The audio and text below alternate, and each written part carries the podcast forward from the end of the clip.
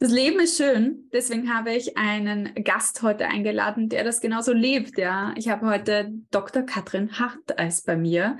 Ihres Zeichens ist sie Consultant in der IT, Strategy, Digitalisierung, aber auch wirklich Empowerment von Frauen in der IT sind ihre Themen. Sie ist aber auch zudem auch noch Investorin und ähm, ja, passionierte Mutter einerseits von drei Kindern und kommt vom Land, genauso wie ich. Das, da haben wir etwas ähm, gemeinsam. Und wir werden uns heute über viele Themen austauschen, die auch für dich sicherlich relevant sind. Wie kann ich mich selbstbewusst durchsetzen? Wie kann ich eigentlich meinen Weg gehen, Empowerment aus mir heraus leben und nicht nur darauf warten, bis mich jemand anderer empowert. Ich glaube, das verbindet unseren Weg auch heute gemeinsam und darüber werden wir sprechen. Ähm, wenn du einen Quereinstieg in der IT planst, dann wird heute auch sicherlich etwas für dich dabei sein und dann schauen wir, wo uns die Reise hinbringt. Katrin, herzlich willkommen. Dankeschön, liebe Katja. Freut mich sehr, dass du mich eingeladen hast und ich freue mich jetzt auf die nächste halbe Stunde, so viel ich weiß. Herzlich willkommen im Female Leader Stories Podcast, deinem Podcast für Karriere, Leadership und Selbstverwirklichung für Frauen. Katrin, du hast einen ganz prägnanten Satz im Vorgespräch gesagt, ähm, der mir in Erinnerung geblieben ist. Dieses, aber jetzt erst recht. Ja, also wenn man irgendwie ein Feedback bekommt von außen oder irgendwie jemand sagt, du kannst das nicht, du schaffst das nicht, dann jetzt erst recht. Ja, da kann ich mich sehr stark damit identifizieren. Ähm, wie hast du das in deiner Karriere gelebt oder wie waren da auch die Anfänge, wo du gesagt hast, na jetzt erst recht? Wie ist das losgegangen? Ja, ich liebe den Satz jetzt erst recht. Der begleitet mich schon, schon lange, schon fast mein ganzes Leben. Ich, mir ist es, glaube ich, erst später erst bewusst geworden. Dieser, dieser innere Trotz, diese bisschen auch teilweise dann Wut, äh, wenn, ein, wenn man kontinuierlich unterschätzt wird. Und Wut ist Energie? Wut ist Energie, kann man sehr gut transformieren, ist nichts ja. Schlechtes, will ich damit ja. auch sagen. Ja. Es kann auch sehr viel Antrieb sein, sehr viel positive Energie, um, um, um also wirklich nochmal so ein Antrieb sein ähm, weil man ja schon gerne auch unterschätzt wird als Frau oder wenn man jetzt nicht gerade 1,80 Meter ist, wie ich, ne? genau, dann ähm, äh, wird, wie schon gesagt, wird man halt gerne unterschätzt. Und ich habe da ein ganz prägnantes äh, Erlebnis gehabt, und zwar damals bei, der, bei meiner Diplomarbeit. Da ging es dann um Industriepromotion. Ich wusste damals gar nicht, dass es das gibt. In der Nachbarabteilung war dann eine, eine, die das gemacht hat bin ich hinüber, habe gesagt, hey, was machst du da oder wie, wie läuft das ab? Und hat es mal erklärt und dachte mir so, ach super, das ist ja cool, so eine Industriepromotion, das wäre vielleicht auch was für mich. Also wo du den Doktor machst und währenddessen aber in einem Unternehmen mhm. arbeitest. Genau. Mhm. Den Lehrstuhl, Kooperation zwischen Lehrstuhl und Unternehmen. Und so. Genau. Und weiß man, dachte immer, einen Doktor kann man nur an der Uni machen ja, ja. oder in einer Fernab von der Realität. Ja, nicht unbedingt, da gibt es auch Projekte, aber damals war es mir einfach nicht bewusst. Also es gab ja auch keine Veranstaltung, was das anbelangt, dass man da irgendwie aufgeklärt wurde. Mhm. Genau, ich fand es super, beides, Praxisbezug plus Doktortitel und wissenschaftlich das aufzuarbeiten. Das hat mich dann richtig äh, angespornt. Bin damals in meinem Diplomarbeitsbetreuer und ähm, habe ihm das erzählt und dann sagt der zu mir, ja, wir waren damals noch per Sie sogar, das wollte er damals mhm. so. Ähm, ja, Frau sowieso, damals noch Mädchenname. Ich glaube nicht, dass das was für sie ist. Das würden sie nicht schaffen. Und ich bin nur da geguckt, äh, innerlich habe ich gebeamt, muss ich ganz ehrlich sagen, habe aber gegenüber ihm natürlich genickt, habe mich bedankt für das Feedback und für seine Meinung, habe mich umgedreht und dachte mir, und jetzt erst recht. So, so geht's nicht und jetzt erst recht. Genau habe einen Abstract geschickt, äh, abgeschrieben, habe mich dann in eine Nachbarabteilung beworben, wo ich wusste, was die für Themen haben, für Herausforderungen haben. Bin an drei Lehrstühlen, zweiten mich genommen. Dann wurde es die, die TUM, also wo ich sehr, sehr glücklich war. Und nach drei Jahren, ich war einer der schnellsten, habe ich dann den ersten, äh, ersten Draft abgegeben und dann dauert es meistens nur ein Jahr bis zur Verteidigung. Also das ging dann äh, für, recht, eine Rare Nut ging es recht schnell, sagen wir so. Mhm. Aber es geht mir gar nicht um den Titel und sonst was, es geht mir einfach bloß darum zu zeigen, was man damit wirken kann, wenn man jemanden unterschätzt und sagt, du kannst es nicht. Ja, ja. Äh, große Klasse. Ja, also diese Geschichte liebe ich sehr, weil du sie dann auch ähm, verwendet hast als Antrieb. Ja, sie war nicht der Moment, wo du gesagt hast, ja, vielleicht kann ich es doch nicht, sondern so, wie jetzt? Ich will das und du supportest mich nicht? Okay, passt, dann mache ich es alleine. Und dann hast du voll die Initiative ergriffen.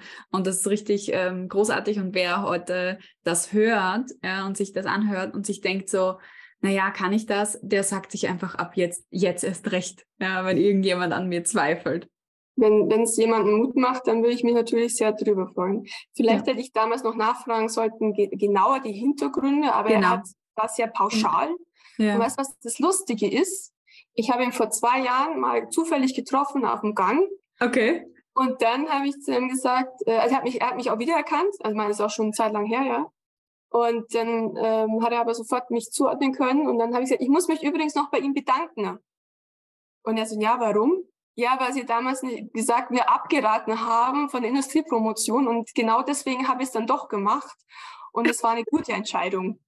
Und dann hat er nur geschaut und gesagt, ja, dann war meine, meine Wahrnehmung ähm, damals anscheinend eine falsche. Also das ist natürlich auch Zumindest einsichtig. Ja, genau. Also von dem her auch noch, auch noch gut. Aber es ist ja auch schön, wenn man das auch noch zugibt und dann ja. Ja. Ähm, guten ja. auseinandergeht. Wie, wie entscheidend solche Ereignisse auch sind, wie prägend auch für den eigenen Lebensweg auch häufig, ja. Aber dein, dein Mut zur Veränderung und auszusteigen eigentlich aus, aus der Komfortzone hat ja sogar schon früher angefangen, als du mit 19 beschlossen hast, du gehst jetzt als Dorfmädchen nach Indien. Naja, das war auch cool. Also ähm, ja, hab ich, das war nach dem, nach dem Abitur. Ich habe jetzt nicht Straight Gymnasium, sondern äh, über, über Realschule und zweiten Bildungsweg und bin dann aufs Gymnasium. Ähm, genau, also habe eine Freundin geschnappt und sind wir mit dem Rucksack nach, nach Indien. Äh, vielleicht eine, eine Spur, also ich würde ich finde ja Indien schon krass, vor allem Nordindien, alles was im Gang ist Richtung Kalkutta. Ja. Das ist ja schon ein, ein, ein sehr anspruchsvolles Stück Land, würde ich jetzt mal sagen, kulturell. Ja. Diese und ähm, das gleich als Anfang zu nehmen, würde ich es nicht gerade empfehlen. Also wir haben, wir haben damals ganz schön geschaut, was wir da alles gesehen haben. Äh, vielleicht etwas äh, mit, mit, mit äh, leicht, in Anführungszeichen, leichteren Ländern anzufangen und sich dann voranzutasten. Aber wir gingen halt dann gleich ins Volle. Und ja, äh, Was hat euch da so gereizt, genau Indien auszuwählen? Weil es, eine, es was ganz anderes war und weil das so extrem war. Und das, da wollte man das dementsprechend entdecken. Und ich habe damals auch eine die Haare rasieren lassen. Ähm, genau. Ähm, das war natürlich bei der Rückkehr. Ähm, da, damals während der Reise war es ganz normal. Also ich hatte, ich hatte gar, überhaupt keine Probleme damit. Aber natürlich, wenn du da wieder zurückkommst, wo du vorher gestartet bist und man sieht dich auf einmal ohne Haare, klar, die wachsen ja schnell nach. ist überhaupt kein Drama. Ja. Aber alles, was nicht der Norm entspricht, also was nicht ja. normal ist, ja. hast du schon hast du gewisse Emotionen, sagen wir es mal ganz gelinde. Was nicht Norm ist, ist, macht Angst auch, ja. Was passiert da? Was, was ist passiert mit der Katrin in, in Indien? So ungefähr, ja. Ja, genau. Und dann passt du halt nicht mehr in das Schemata hinein, in diese Norm. Mhm. Und da merkt man eigentlich erst, wie zerbrechlich so Strukturen sind, äh, wo du meinst, die, die fangen dich auf. Ähm, deswegen bin ich so dahinter, dass ich, das ist auch so eine, eine prägende Erfahrung gewesen, ähm, weil, weil es so wichtig ist, vor allem für Frauen, den eigenen Weg zu gehen. Mhm. Also Gemeinschaft, Netzwerk, ganz wichtig, klar. Mhm. Ich bin auch ein Fan davon. Ja. Aber immer im Hinterkopf behalten, den eigenen Weg zu gehen und was ist, wenn ich alleine dastehe. Mhm. Ja? Deswegen muss es trotzdem weitergehen. Mhm. Und äh, deswegen ist auch zum Beispiel finanzielle Unabhängigkeit von Frauen extrem wichtig. Ja. Extrem wichtig.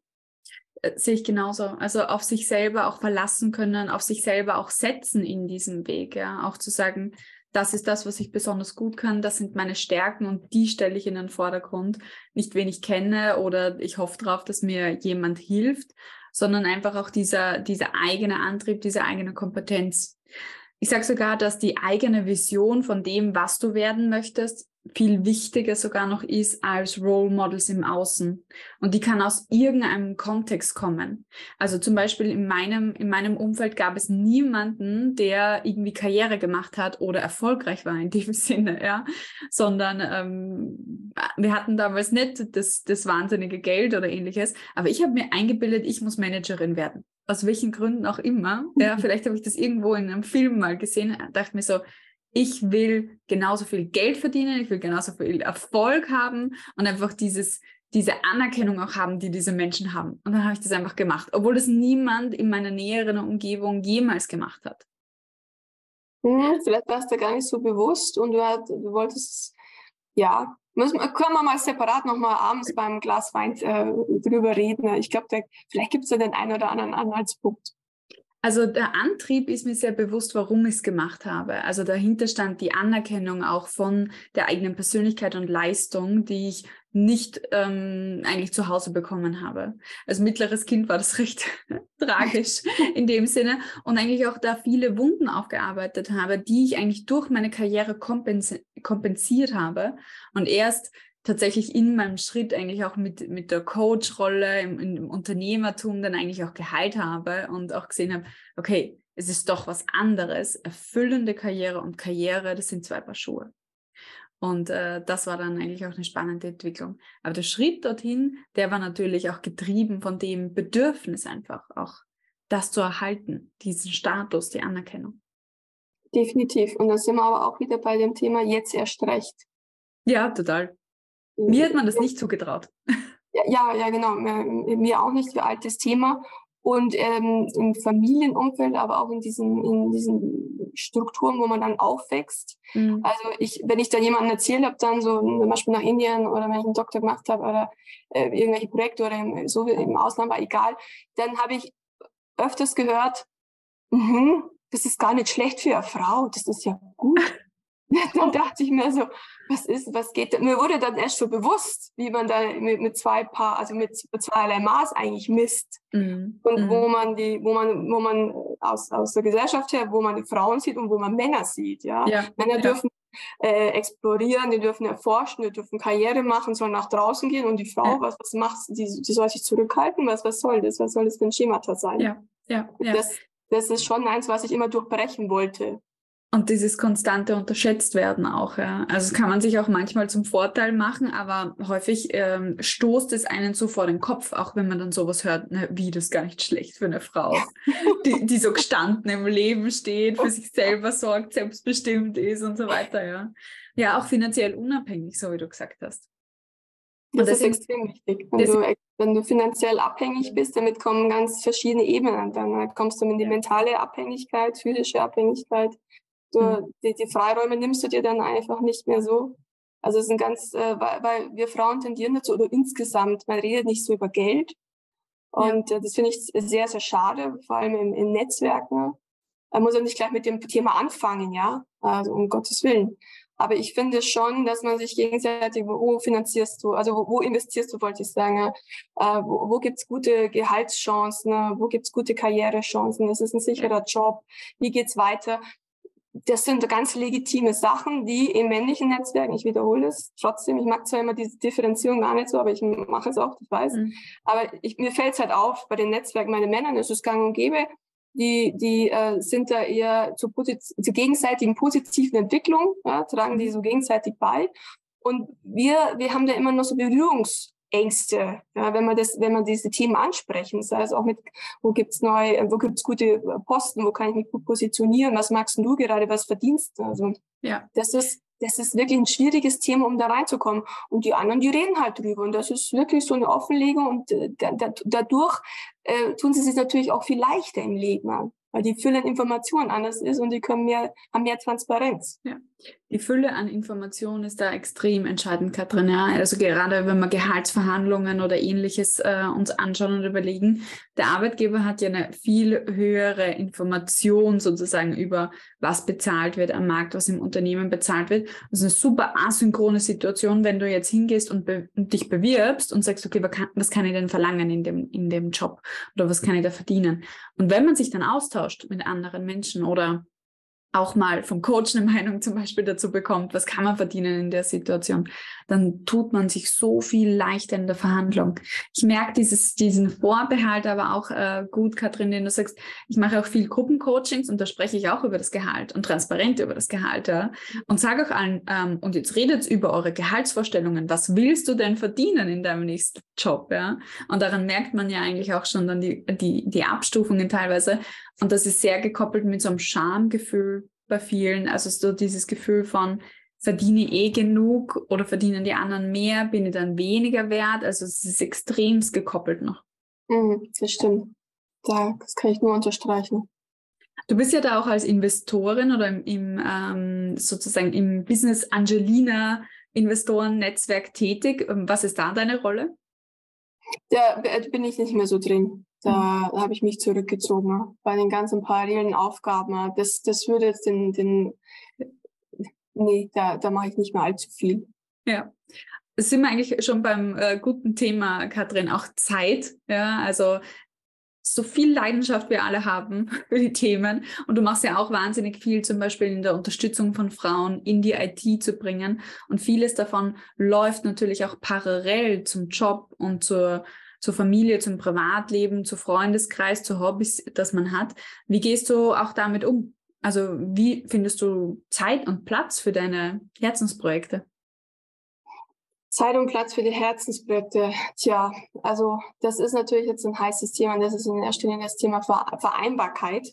Mhm. Und manchmal kommt es mir so vor, als äh, wäre es so, so eine Art Jonglieren. Man hat viele mhm. Bälle in der Luft und äh, man versucht einfach, nicht immer, aber es ist immer so phasenweise. Manchmal läuft super und denkt man sich, hey, Wahnsinn, das ist ja mhm. toll, läuft ja alles. Und dann gibt es Zeiten und das kann nur, das kann ein, ein äh, Einschnitt sein, das kann ein Umstand sein und dann macht es wie so ein, so ein Domino-Effekt, so tak, tak, tak, tak, tak. Und dann haut es da alle möglichen Sachen durcheinander von der Planung her oder es fällt jemand aus. Ähm, ich sage immer, das Kartenhaus bricht zusammen. Ja, dann ist es wirklich, genau, das Kartenhaus ist auch ein schönes Bild.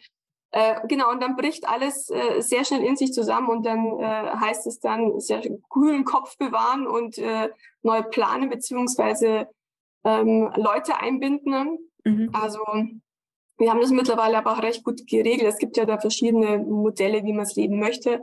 Wir haben uns, wir haben auch alle, es ist immer so ein Phasenbezug, aber wir haben, wir haben bei uns auch schon alles durch, von beide Vollzeit zu mhm. einem Vollzeit und einer daheim, einem daheim, äh, bis hin zu jetzt haben wir beide Teilzeit. Mhm. Das macht, äh, das entlastet schon sehr. Also mhm. wenn man da immer jemanden hat, vor allem wenn es irgendwie Kindergarten zu ist oder Krankheit. Ja. Es ist, ähm, ich war früher anders drauf. Ich dachte mir immer, vor allem bevor ich Kinder gehabt habe, so, pa, ich bin ja hier so tough und ich ziehe das alles durch und mich berührt es. Also mhm. ich habe da, ich dachte, ich mache da meinen Stiefel, ziehe ich weiterhin durch. Da kommt aber eine entscheidende Komponente dazu, äh, wenn man Kinder bekommt, nämlich Liebe und Emotionen. Und äh, es verschieben sich die Prioritäten dann auch, ähm, zumindest stückchenweise. Und mir ist es dann auch, es ist mir dann zum Beispiel wichtiger, abends dann bei den Kindern mit denen einzuschlafen oder da, da zu sein, mit denen die Zeit zu verbringen, als jetzt nochmal das x-te Projekt oder die, die x-te Netzwerkveranstaltung ja. zu besuchen. Ja. Nicht, weil ich das nicht liebe. Ich finde Netzwerkveranstaltungen super. Ich liebe die Energie in Netzwerkveranstaltungen, auf Kongressen oder Kon Konferenzen. Ja. Die ganze Information sau saugt man ja innerhalb kürzester Zeit intensiver aus, auf, als wenn man jetzt im Alltag jetzt ist. Äh, und auch der Austausch ist sehr intensiv und man geht mit einer ganz anderen Energie zurück. Mhm. Aber es mhm. geht halt einfach nicht alles. Und äh, äh, es wird oft, auch vor allem in den sozialen Medien, wird oft nach draußen suggeriert, die perfekte Mama, das perfekte Pausenbrot, die, die perfekte Managerin. Sorry, das ist Humbug. Das ja. gibt es nicht. Entweder hat die, an Anführungszeichen, toll aussehend perfekte Managerin äh, super Unterstützung zu Hause ähm, oder, oder die, das perfekte Pausenbrot, äh, die macht dann ganz am Vormittag nichts anderes, als dass sie die Fotoaufnahmen so hinbekommt. Also, egal.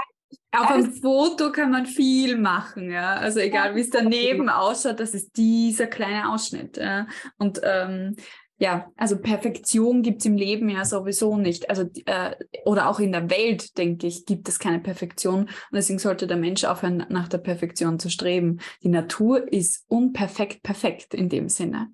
Ja, Jedes überall. Nur ich sage da draußen in den sozialen Medien vor allem wird oft alles so perfekt dargestellt, wo ich sage, Leute, was da gemacht wird, macht andere Menschen kaputt, auf gut ja. Deutsch, weil natürlich die Anforderungen dann zu hoch sind. Man hat selber schon an sich hohe mhm. Anforderungen, mhm. ja. Zu den Kindern, Familie, eigenen Job, man will sich selber weiterentwickeln, man will Sport machen, man will noch gut ausschauen und so weiter.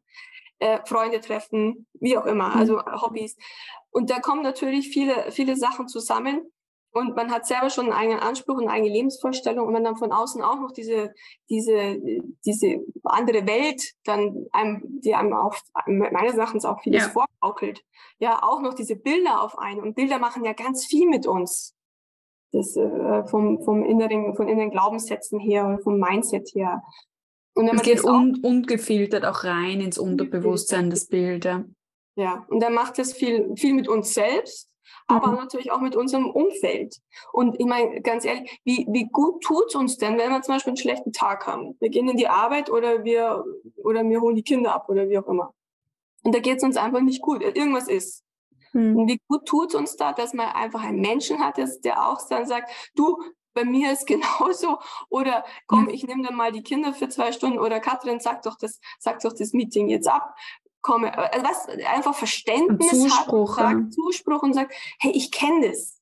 Ja. Und wir sitzen alle im gleichen Boot. Nur manche ja. Leute geben vor, sie sitzen nicht im gleichen Boot, verdienen damit ein gutes Geld. Das ist ein Geschäftsmodell. Mhm. Aber was macht das mit unserer Gesellschaft und mit uns selbst? Und da sollten wir uns einfach nichts vorgaukeln und sagen, hey, so, so ist das Leben. So, so ist, ist, das, Leben. Leben. auch Shit ja. Happens, sorry. Ja, ich habe sogar eine Playlist, die heißt Shit Happens, für alle, die sie mal haben wollen. Aber die ist cool, weil sie motiviert mich dann auch wieder. Denke so, ja, es ist so, ja, yeah, it's okay. Aber äh, was du ansprichst, ist, glaube ich, eine Art von Verletzlichkeit oder Fake Honesty, die ich auch sehr, sehr stark wahrnehme auf Social Media. Dieses äh, Gefühl von, ja, ich zeige mich jetzt ein bisschen unperfekt. Also richtig die, die, die, die schlimmen Dinge, die werden ja ohnehin auch nicht gezeigt oder nur dann, wenn sie eine coole Story abgeben. Es ist, es ist schwierig, ja. Wir beide sind ja auch trotzdem auch Persönlichkeiten, die auf LinkedIn, unter, äh, LinkedIn unterwegs sind und aktiv sind sozusagen im Social Media. Und es ist eine Gratwanderung von, wie viel gebe ich auch von mir preis ja, wie, wie sehr mache ich mich angriffbar auch für andere? Und Social Media ist kein Zuckerschlecken in der Hinsicht. Also wer schon mal untergriffige Kommentare bekommen hat auf seine Posts, die jeglicher Grundlage entbehren, der weiß, womit man dann umgeht in dem Punkt. Und ich glaube, davor haben sehr, sehr viele Menschen auch Angst, Kritik dann in einer Art und Weise zu, zu bekommen. Und gleichzeitig auch, obwohl ich solche Erfahrungen schon gemacht habe, ist der Zuspruch bei Ehrlichkeit und Offenheit und diesem, ja, mir geht's genauso, noch viel höher. Also der Zugewinn ist, glaube ich, höher, aber es hat auch Schattenseiten auf Social Media. Das Risiko ist natürlich da, definitiv. Ja, also das ist, ich glaube, da decken wir uns sehr mit unserer, unserer Haltung auch zum, zum perfekten Leben und ähm, so weiter. Und ich denke auch, dass, so wie du gesagt hast, das Leben kommt auch in Wellen auch selbst wenn, wenn einmal hat man so eine Hochphase und alles läuft wie am Schnürchen und dann hat man die Tiefphase und dann kommt gefühlt alles auf einmal. Und dann aber auch ein gutes Support-System zu haben, ein Netzwerk zu haben, wo man sich auch anlehnen kann, ist, glaube ich, ganz wichtig. Was ist für dich etwas, wozu du greifst, wenn so die Dominosteine rasseln, ja? Was ist dann dein, dein Go-To-Mechanismus? Mein Go-To-Mechanismus, ähm, mich auf meine Stärken besinnen. Mhm. Ruhe, Ruhe und Natur erstmal, dass ich mich wieder sammeln kann, dass mhm. ich wieder in, in, mir ruhe. Ja. diese Mitte wieder zu finden. Das brauche ich, weil oft ist es der Lärm der Umgebung, der einen so ähm, auch unruhig macht, ja. unruhig mhm. macht oder zweifeln lässt. Also ja. wieder.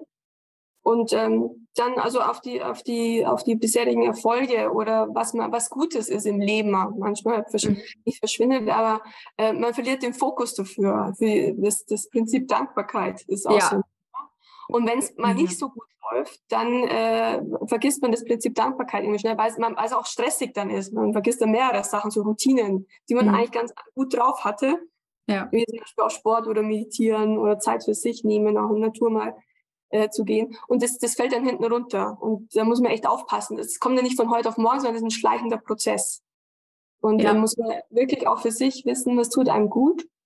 Äh, und diese Routinen auch, auch haben, wo ich das Wort Routinen gar nicht so gern mag. Aber so ein gewisser Habitus wäre wär schon nicht schlecht in diesen, in diesen Themen. Das ist, die, dass das dann eigentlich so überrollt, wenn es dann, also wenn es dann, wenn es dann kommt. Es ist eben ein schleichender Prozess, es schleicht sich so ein bisschen an. Okay, da wird einmal die eine Pause gestrichen, die Kaffeepause, dann wird in der Früh der Sport äh, gestrichen oder am Abend und dann wird äh, gestrichen das Mittagessen oder oder ja. Und, und dann irgendwann gibt's nur mehr Doing, Doing, Doing und dann ist man in dieser Gedankenspirale. Ich finde auch, dass Natur wahnsinnig hilft und erdet, weil geh in einen Wald rein, du kannst nicht nicht atmen in einem Wald gefühlt, oder? Also äh, das ist immer direkt mal durchatmen in dem Sinne dort. Und äh, auch was du sagst, ja, auch diese Dinge dann weiterzutragen, daran merkt man schon, wenn man nicht mehr in der Balance ist oder nicht mehr in, in der eigenen Kraft auch ist. Definitiv. Was bei mir immer recht gut hilft, ist wirklich aus der Situation rauszugehen für ein paar Tage, wenn es möglich ist. ist ja auch nicht immer möglich wenn es für ein paar Stunden, für ein paar Tage wirklich Location, alles ändern. Mhm. Entweder, also mir hilft immer äh, äh, gute Zeit mit der, mit der Familie haben. Mhm. Ähm, und oder ich meine mit der Familie übrigens nicht immer nur meine Kinder und mein Partner, sondern auch meine Eltern und meine Geschwister. Mhm. Die gehören ja alle dazu, zu einer Familie. Mhm. Und ähm, ich finde es extrem wichtig, dass man auch gute Beziehungen hat. Also mich, wenn da irgendwas ist in der Familie, sei es meine Geschwister, mit meiner Mama, ja ähm, dann, wenn die was haben oder da ist rumort irgendwas, dann belastet mich das extrem. Also im Job, wenn irgendwas ist, kann ich sehr gut damit umgehen.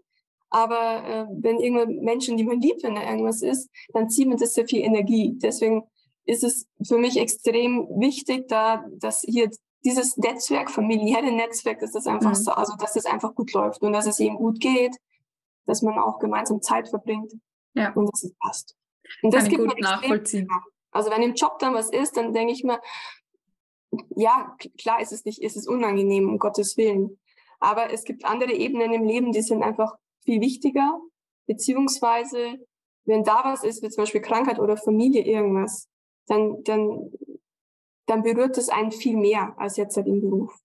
Hm, ja, man ist nicht nur der Beruf oder die Rolle, die man im Beruf hat. Wir haben ja ganz, ganz viele Rollen. So wie du sagst, ich bin auch Schwester, ich bin Tochter, ich bin Ehefrau, man ist gute Freundin zu jemandem oder man spielt auch eine Rolle in einem Netzwerk, in dem man aktiv ist, in einem Verein, in dem man aktiv ist und all das bildet ja ein, man selber, ja. Also all diese Dinge gehören zu einem und nicht nur der Beruf ist interessant oder wichtig, sind immer ein Mensch, ja, der in unterschiedlichen Systemen dann auch zu Hause ist.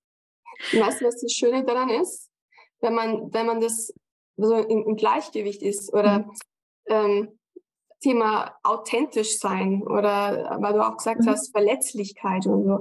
Ich weiß, es, es ist schon viel besser geworden, finde ich, insgesamt im Berufsleben, dass man eher Emotionen zeigt, Gefühle zeigt ja. oder auch mal, dass man als Kind irgendwie im, im Bildschirm hintereinander springt seit Corona. Ich glaube, jeder hat, im, hat schon ganz viele Familieneinblicke von Kollegen bekommen. Das war ja früher so überhaupt nicht, das war äh, überhaupt kein, also oft gar, gar kein Gesprächsthema, ja. Da hat man eher so schon fast eine Maske, die hat man auch eine Rolle gespielt, also du auch gerade gesagt, das mit der Rolle ja. spielen. Ja. Ich finde es extrem erleichternd und erfrischend auch, dass äh, die Leute generell authentischer sind, also diese mhm. Masken fallen lassen und auch sagen, wenn, wenn das nicht passt, beziehungsweise wenn das nicht gut läuft, und ähm, dass mehr auch auf das Team geachtet wird. Also dass man auch diese Wertschätzung über den Team nicht sagt, ich habe jetzt die Lösung und ich, ich mache das, sondern hey, Leute, wir als Team müssen das Ganze lösen. Ne? Also diese, diese, auch für die, für die, ähm, für die Karriereambitionen finde ich das äh, sehr, sehr ja. schön oder Leadership-Ambitionen finde ich das, wie es alles entwickelt hat. Auch ja. der Leadership-Style äh, äh, hält Einzug in den Firmen und äh, ich finde im positiven Sinne. Mhm. Ja, also nicht selber immer die Lösung präsentieren zu müssen, sondern einfach auch den Rahmen zu halten, mal für ein Team die Lösung selber zu finden, auch gemeinschaftlich. Und das zurückspielen zu können, ist definitiv eine gute, äh, gute Sache. Wenn wir schon beim, äh, bei dem jetzigen Job angekommen sind, ja, dann lass uns nochmal über das Thema ja, Digitalisierung auch sprechen, IT, Frauen in der IT. Du bist ja da auch ähm, schon sehr, sehr Senior in deiner Rolle auch und beschäftigst dich viel auch mit, wo geht die Digitalisierung hin, was müssen wir tun, damit wir da eigentlich auch mitkommen eigentlich in dem Ganzen. Und da machen wir schon ein bisschen Sorgen um den europäischen Wirtschaftsstandort. Ich weiß nicht, wie du das siehst. Ja, schon. Das ist ein, das ist ein ähm, Dauer, Dauerthema. Ich würde es mal das ist ein sehr breites Feld natürlich. Also ich, ich bin, ich habe vor 20 Jahren in der IT angefangen, bin totaler Fan davon. Also mhm. wenn du auch vor, vor 20 Jahren nur gesagt hast, du arbeitest in der IT, hast du höchstens ein müdes Lächeln bekommen. Ja, das war total so eher so nerdmäßig oder langweilig, hat das eine Reputation gehabt eher.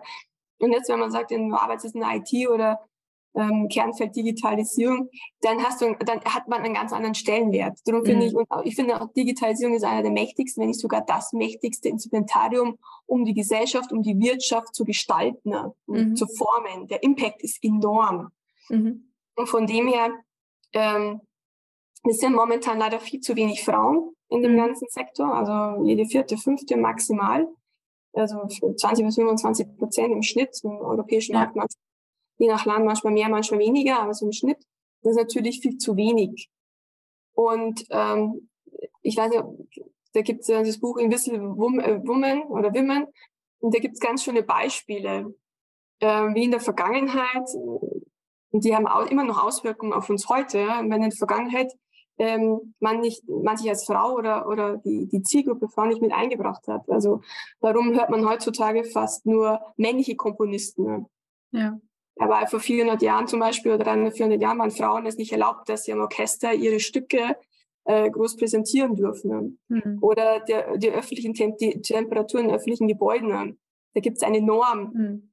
Ja, die wurde in den 50er, zum Beispiel in Deutschland war das, wurde in den 50er Jahren von einem Ingenieur erstellt und zwar mit Probanden mit nur Männern. Ja. Das, das war, Männer haben eine höhere Körpertemperatur als Frauen. Ja. Genau, deswegen, wenn man sich irgendwo abends irgendwo hinstellt, äh, irgendwo ist und sich denkt, man friert jetzt schon wieder so, das hat nicht nur also ähm, wegen, wegen Stoffwechsel etc. oder Muskelgehalt seine Gründe, sondern äh, wegen dieser, wegen, wegen dieser äh, Norm von, von öffentlichen Temperaturen. Die wurde vor, vor ein paar Jahren auch wieder, wieder umgestellt etc. Ich will nur damit sagen, es sind Entscheidungen, die vor Jahrzehnten, wenn nicht sogar Jahrhunderten gefällt wurden und deren Auswirkungen wir heute noch tagtäglich mhm. spüren. Mhm. Am eigenen Leibe sozusagen. Mhm. Temperaturen, über Musik, über Crash, äh, Dummy, also äh, Autogurte. Ja. Autogurte, wie auch immer, in, in allen möglichen Sektionen. So, in einem digitalen Zeitalter haben wir eine ganz hohe Dichte von Innovationen. Also wenn man jetzt mal vergleicht zum Beispiel Fernsehen und Radio, äh, damit die Durchdringung von Fernsehen und Radio hat in der Gesellschaft hat Jahrzehnte gedauert. Da hat man noch viel mehr Zeit gehabt, sich damit zu arrangieren. Ja. ChatGPT, zwei Wochen. ja, genau, gefühlt. Das ist vielleicht länger, aber ge gefühlt äh, zwei Wochen. Oder auch zwischen Radio und Fernsehen, da waren ein paar Jahrzehnte, da ist manchmal von Innovation her ganz wenig passiert oder gar nichts passiert. So, mhm. jetzt hat seit im digitalen Zeitalter, vor allem in den letzten 10, 20 Jahren, allein die Themenbreite ist doch gigantisch, oder? Von 3D-Druck, Artificial Intelligence, Smart Grids, wie immer durch die Passwörter hier, da könnte man jetzt mhm. stundenlang weitermachen. Ne? Könnte man so Bingo, Bullshit-Bingo machen ja, draus. aber die Themenbreite ist gigantisch, die ist so faszinierend und der Impact, diese Taktung, diese Innovationstaktung, finde ich auch so krass krass. Also Gefühl ist jeden Tag passiert irgendwas, wo man sich denkt, wow, Wahnsinn eigentlich. Mhm. So. Ja. Das Ding ist aber, dann bin ich auch gleich fertig, Katja. Das, das Ding ist mal, die, die Innovationsfenster, ja, das, the Windows of Opportunity, dass man jetzt einsteigt und Einfluss nimmt, mhm. das ist halt jetzt, weil es echt sehr, sehr knapp ist. Mhm. Wir haben hier keine Jahrzehnte, sondern wir müssen jetzt rein. Und ich höre öfter, na ja, klar, aber wir sind am Anfang der Digitalisierung, dann, dann machen wir halt die nächsten 10, 20 Jahre. Ja, können wir schon. Aber jetzt werden die Weichen gestellt für Technologien und für, vor allem für die Themen rundherum mhm. und für die Netzwerke, für die Lobby, die sich jetzt, die sich jetzt praktisch um die Themen herum formieren. Und du weißt, wie schwierig es ist, in, in Communities reinzukommen, die, schon, die schon sehr etabliert sind. Das ja. ist entweder fast unmöglich oder mit sehr viel Zeitaufwand und sehr viel Kraftaufwand. Ja. Also, ja die, die Zeitraffer oder die, die Winners of Opportunities, wie ich immer nenne, die sind jetzt. Und wenn wir das jetzt nicht ergreifen, dann die Auswirkungen auf unsere Kinder und Kindeskinder eine ganz andere Dimension nochmal haben, als wir das jetzt kennen. Von dem her, jetzt haben wir die Chancen, auch in Führung zu gehen und wirklich die Zukunft zu gestalten. So sehe ich es genauso. Also gerade äh, Frauen auch ähm, zu stärken, in der IT mitzuwirken, in der Digitalisierung, alles, was da jetzt gerade passiert, in der künstlichen Intelligenz auch. Ansonsten ist diese, fehlt diese Perspektive auch ganz stark in diesem Wandel, in diesem Impact auch, den wir jetzt haben werden. Aber grundsätzlich auch als Gesellschaft, ja, dass wir das nutzen. Was ich halt einfach auch merke an, du sagst es, und genauso ist es, jeden Tag kommt eigentlich eine News raus. Ich bin da sehr involviert, weil mein Ehemann in der Digitalisierung und im AI als Berater unterwegs ist. Das heißt, wir, wir diskutieren das halt sehr viel auch gemeinsam. Und das heißt, äh, wir sehen, okay, da kommt das und das und das und über viele Changes, die eigentlich auch international passieren, wird einfach nicht im deutschsprachigen Raum diskutiert ja, oder gesprochen drüber. Und da ist schon so ein, so, ein, so ein Zug, den man eventuell verlieren könnte, auch im internationalen Anschluss. Was Fakt ist, ist aber, und, und da weiß ich nicht, wie wir das lösen, aber die Gesellschaft ist nicht ready für diese Entwicklung die, und für den Pace der Entwicklung jetzt gerade. Also wie auch die Menschen damit umgehen und ähm, du, du hast selber Kinder und wir haben in der Familie Jugendliche, ja, ähm, die ich kenne und ihren Umgang mit diesen Medien und Digitalisierung kenne. Und ich merke die starke Orientierungslosigkeit und Überforderung eigentlich auch mit, mit der Komplexität unserer Welt. Und ich habe nicht das Gefühl, dass die Menschen gut darauf vorbereitet sind, sich selbst zu navigieren in diesem Change. Nein, nein, also definitiv nicht. Ich meine, schauen uns das Schulsystem an, das ist ja. äh, immer noch im preußischen Modus äh, ja. veraltet. Frontalbeschallung, auswendig lernen ja. und äh, wiedergeben. Dabei habe ich letztens den Ursprung der Schule sozusagen, von Humboldt ist sie ja entworfen worden, ähm, äh, gelesen. Und da steht ganz dezidiert drinnen, das Lernen soll Spaß machen und das Lernen soll gelernt werden. Naja, aber unsere Schule ist ganz schön weit weg vom Lernen, Lernen. Mhm, definitiv. Also, ist krass eigentlich, ja. Vor allem, ähm, es wird oft verwechselt. Also mit Vorbereiten eines mündigen Bürgers im digitalen Zeitalter hat es nicht nur damit zu tun, dass man Word, PowerPoint und Excel mhm. bedienen kann mhm. und nein, nein, nein. Auslass äh, machen kann. Und da gibt es diese Themen wie digitale Ethik zum Beispiel oder Dateninformationsschutz, wie gehe ich mit meinen Daten um, wie gehe ich mit den ja. Daten anderer um, ja. Cybermobbing. Leute, da gibt's, also es, es tut mir echt im Herzen weh, wenn ich da so die Studien lese, wie das zunimmt ja. und äh, Cybergrooming, also Identitätsvergabe im Netz ja, mhm. und Missbrauch dadurch, also von Identität. Ne? Mhm. Ähm, das sind Kinder, Jugendliche äh, bedroht und ich bin immer wieder überrascht, ich kann es ihnen aber auch nicht verdenken, ja. Es gibt ja auch wenig Aufklärung darüber, aber sowohl Eltern, Kinder sowieso, aber die können am wenigsten dafür, ähm, aber auch Lehrer. Unsere Gesellschaft ist mit den Themen ja nicht überfordert. Momentan, man könnte es lösen, aber es wird dann, es wird sehr wenig gemacht.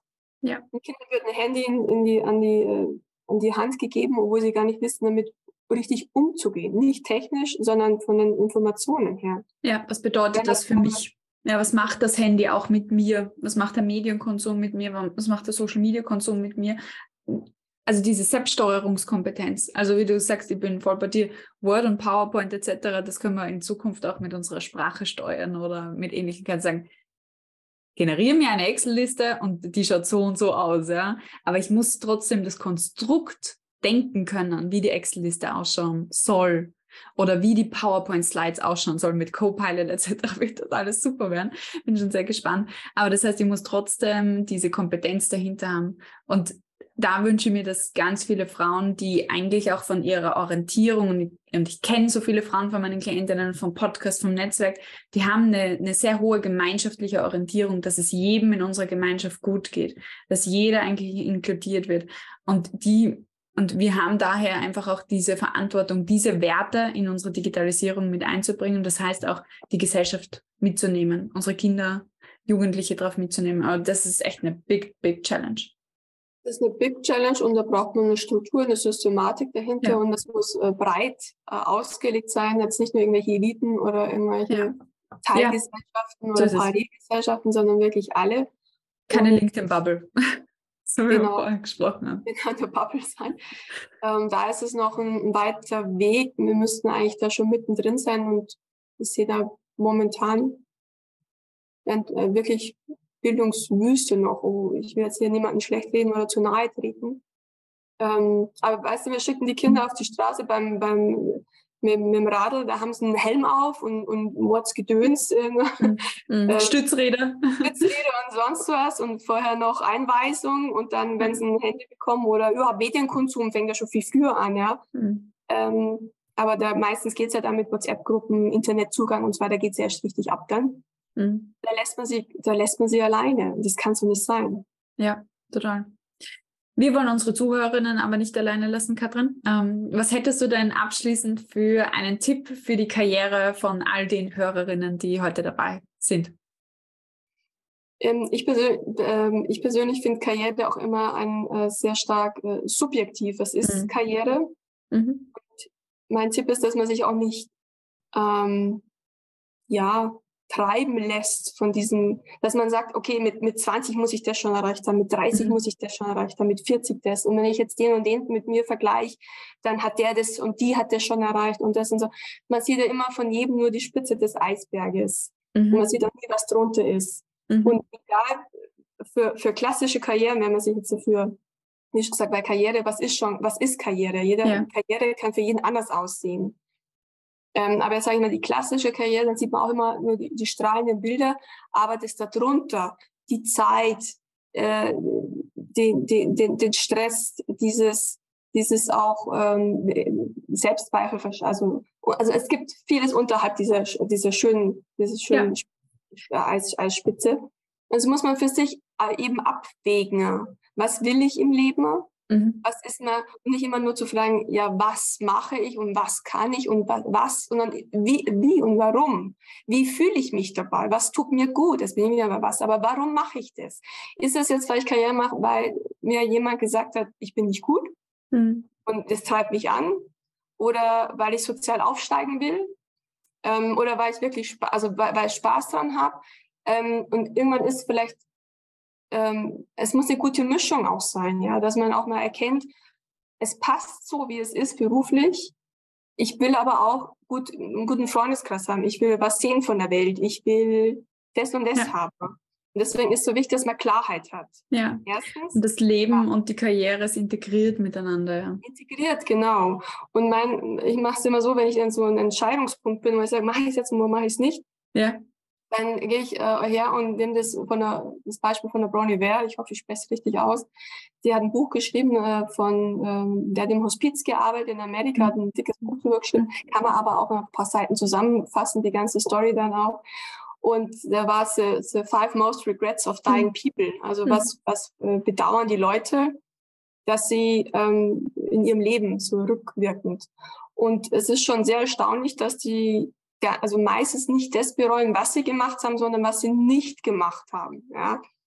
Und das, das, es geht jedem fast ähnlich. So, ähm, ich habe zu viel und zu lange gearbeitet. Ich war, war nicht, ich war nicht für mich da. Ich habe nicht mhm. das gemacht, was ich wollte, sondern ich bin mehr nach anderen Leuten gegangen, was die von mir erwartet haben. Ich habe meine Freundschaften nicht aufrechterhalten und so weiter und so weiter. Also kann man da mal in so einem Abstract auch gerne nachlesen. Und ich frage mich dann immer, wie geht's mir mit 70, 80, 90, wenn ich auf mein Leben zurückschaue und sage, okay, was ist, wenn ich jetzt eine Entscheidung habe, A oder B? Beides kann man vielleicht integrieren, dann hat man eine Konsenslösung, aber Klarheit ist echt immer, ich finde es immer super, wenn man Klarheit hat. Weil dann ja. kann man nämlich, wenn man sich gegen was entschieden hat, dann kann man damit auch leben. So, wenn kann man immer loslassen. Sagt, ja, man kann loslassen und sagen, hey, ich wollte es aber so, es hat die und die Vorteile. Klar, hat es auch Nachteile, aber ich kann nicht mhm. alles haben im Leben. Aber wenn ich mich dafür bewusst entscheide, dann ja. habe ich nicht, denke ich nicht, ich habe was versäumt. Und diese bewusste Entscheidung, diese Klarheit ist extrem wichtig. Ja. Und dann, dann kann man auch Karriere machen, klassische Karriere, kann man aber auch Karriere anders definieren, so ich, wie es einem gut tut und wo man echt am Ende des Lebens sagt, wo man Rest des Tages sagt, das war eine coole Zeit, das war ich und ich habe so gelebt, wie ich es wollte. Ja, Katrin kann ich alles zu 100 Prozent unterschreiben. Ich, ähm, für, mich, für mich selber habe ich das so gelöst, weil mich auch immer super viele Dinge interessieren und äh, irgendwie alles will ich machen, dass ich mir die Haltung angewöhnt habe, in diesem Leben mache ich das und im nächsten Leben mache ich dann das. Ja, das heißt, du brauchst es nicht für immer abschreiben, aber für dieses Leben entscheide ich mich für diesen Weg. Ja? Und äh, dann, dann hat es für mich so irgendwie so innerlichen Trost von, ja, irgendwann werde ich es dann machen im nächsten Leben, ja, was okay ist. Ja? Ähm, und dann kann, kann ich persönlich gut damit umgehen, dass ich es losgelassen habe, ein, ein, ein Thema. Und ähm, ein Zitat, was man dazu stellen kann, auch von äh, Tony Robbins, ist ähm, Burning Bridges. Also im Sinne von, wenn du dich für etwas entscheidest, dann brennen auch die anderen Brücken nieder, sodass du dich gar nicht äh, nochmal auf die Idee kommst, sie zu begehen. Und dann ist es Entschlossenheit, dann ist es eine Entscheidung. Aber die muss aus dem Herzen kommen. Am besten mit Kopf, Herz, Bauch Connection. Tony Robbins, äh, Robbins ist auch super. Die muss ich mir merken, das mit den Brücken. Mhm. Ja, Burning Bridges ist powerful. Ja. Also Brücken wirklich niederbrennen ja, und dann nicht mehr anschauen. Sehr schön gesagt. In dem ja. Sinne sind wir für heute, ähm, glaube ich, äh, wohl, wohl ähm, genährt mit tollen Motivationen für die eigene Karriere und fürs, fürs Doing und fürs auf sich selber setzen und jetzt erst recht. Danke, hoffe, Katrin, für deine. Zeit. Gerne, habe ich sehr gerne gemacht und ich wünsche allen, die zuhören, das irgendwann hören im Podcast oder wie auch immer, von ganzem Herzen viel Erfolg, Zufriedenheit und einfach eine gute Zeit. Merci. Wenn du dir denkst, hey, ich kann doch mehr als das hier und das kann noch nicht alles gewesen sein in meinem Leben, dann bist du genau richtig im Female Leader Stories Podcast, deinem Podcast für Frauen, die Karriere, Leadership und Selbstverwirklichung in ihrem Beruf leben möchten. Hier ist Katja, deine Coach Katja, und ich begleite dich auf dem Weg zu mehr Potenzialentfaltung in deinem Beruf als Frau in der Wirtschaft. Wenn du auch die nächste Folge nicht verpassen möchtest, dann klicke jetzt auf den Folgen-Button und wir hören uns nächste Woche wieder. Bis bald, deine Katja.